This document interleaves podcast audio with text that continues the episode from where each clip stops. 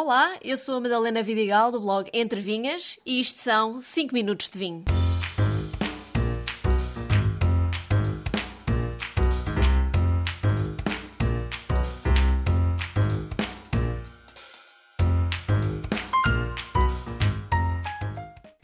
Não sei quanto a vocês, mas eu cresci a ouvir que o vinho do Porto era só para gente mais velha ou para beber no Natal. Será mesmo assim?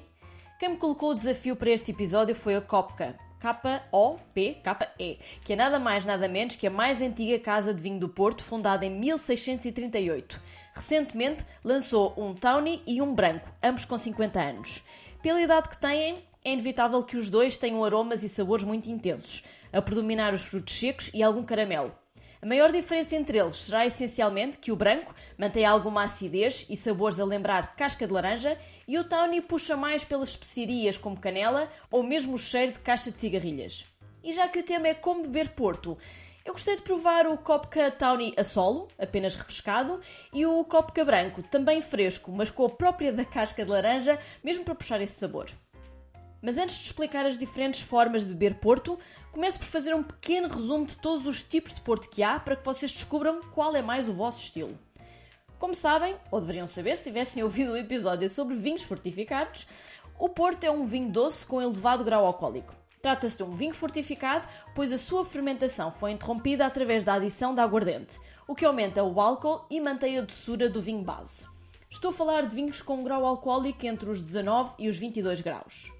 O que depois distingue todos os vinhos do Porto é o seu envelhecimento. E daqui surgem vários tipos de vinho, sendo os dois grupos mais conhecidos os Ruby e os Tawny. Nos Ruby, aqui insere-se o famoso vinho do Porto Vintage, que representa a melhor produção de um único ano excepcional. Não sendo obrigatório envelhecer em madeira, quando acontece, permanece apenas cerca de 2 anos em barrica e depois envelhece em garrafa. São vinhos jovens, de cor roxo escuro, com intensos sabores frutados, como compota de frutos silvestres e ginja. São bastante doces e espessos. Já a palavra Tawny, por si só, significa envelhecimento em madeira. É o caso dos incomparáveis vinhos do Porto Tawny com 10, 20, 30, 40 ou mesmo 50 anos.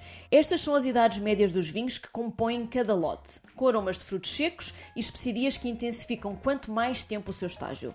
São menos doces que os Ruby, onde os sabores de fruto de bosque dão lugar a amêndoas e nozes tostadas, pão torrado e um pouco de baunilha. Mas tanto os Ruby como os Tawny são categorias de Porto Tinto. Mas também já devem ter ouvido falar dos portos brancos, dry e very dry, ou seja, brancos secos. Aqui a aguardente adiciona-se mais tarde, quando a maioria do açúcar já se converteu em álcool e por isso fica menos ou quase nada doce. Se o Porto Branco for envelhecido muitos anos em madeira, então já ganha sabores mais semelhantes a um Tawny. Recentemente surgiu também o Porto Pink, em que o vinho base é rosé e adiciona-se aguardente da mesma forma. Depois cada casa tem o seu estilo, por isso acaba por haver alguma variedade, mas resumidamente são estes os principais tipos de Porto. Respondendo então à pergunta deste episódio, como beber o vinho do Porto? Cada vez há menos regras. O importante é manter esta vida viva. A maneira mais simples de beber Porto é, como disse antes, refrescado, eventualmente com uma casca de laranja ou limão. Assim pode ser bebido como um aperitivo ou quando vamos com os amigos beber um copo depois do jantar. Mas acima de tudo é importante saber a temperatura certa a que devemos beber cada porto. Isto porque se o bebermos a uma temperatura alta, tipo temperatura ambiente, por vezes é quente, o álcool vai sobressair e os aromas serão quase impossíveis de detectar. Se por outro lado bebermos demasiado frios, o vinho quase perde os seus sabores e não se destaca de forma nenhuma. Sendo assim, as temperaturas recomendadas são Porto Branco e Rosé entre os 10 e 12 graus, um Porto Tawny à volta dos 13 graus e o Porto Ruby deve ser bebido à volta de 17 graus. Pode ser bebido à refeição e geralmente é deixado para o fim a acompanhar as sobremesas. Nesse caso, recomendo beberem os Ruby, mais frutados, com sobremesas de chocolate e combinar os frutos secos do Tawny com doce de ovos. Mas não tem que ser obrigatoriamente com doces. Podem optar por fazer uma sobremesa de queijos e nesse caso há muitas combinações perfeitas entre queijos e vinho do Porto. Mas a coisa não se fica por aqui. Cada vez mais existem receitas criativas de cocktail com vinho do Porto. Suponho que já todos conheçam o Porto Tonic, mas se não sabem eu explico como se faz. Porto branco, dry ou very dry, água tónica, casca de limão, gelo e folhas de hortelã. É super simples, fresquinho e delicioso. Ou mesmo Porto Dry servido com alecrim, gengibre, gelo e água tónica. Não vos parece bem?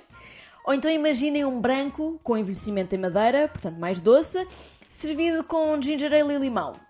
Parece-me tudo uma delícia. Mas também já provei coquetéis com tintos, como o Porto Negroni, onde se junta Tawny, com gin, Negroni, casca de laranja e gelo, ou um leite bottle vintage, chamado LBV, com vodka e sumo de frutos silvestres. Não vos parece bem? E o mesmo se pode fazer com outros vinhos fortificados, por exemplo, o moscatel de Setúbal, que também é bastante flexível e pode ser bebido tanto ao natural como misturado em cocktail. Acima de tudo, o que vos quero dizer com isto é que o vinho do Porto, apesar de ser uma bebida histórica produzida há cerca de 400 anos, não é de todo uma bebida de velhos. É para todas as idades e até para todas as carteiras. Sim, porque isso de achar que o vinho do Porto é caro, também tem muito que se lhe diga. Além de haver vinhos de preços diferentes, Pensem que um fortificado não se bebe à velocidade de um vinho de mesa, sendo que os Tawny, como estes Copca 50 anos, aguentam-se bem na garrafa depois de abertos até 6 meses.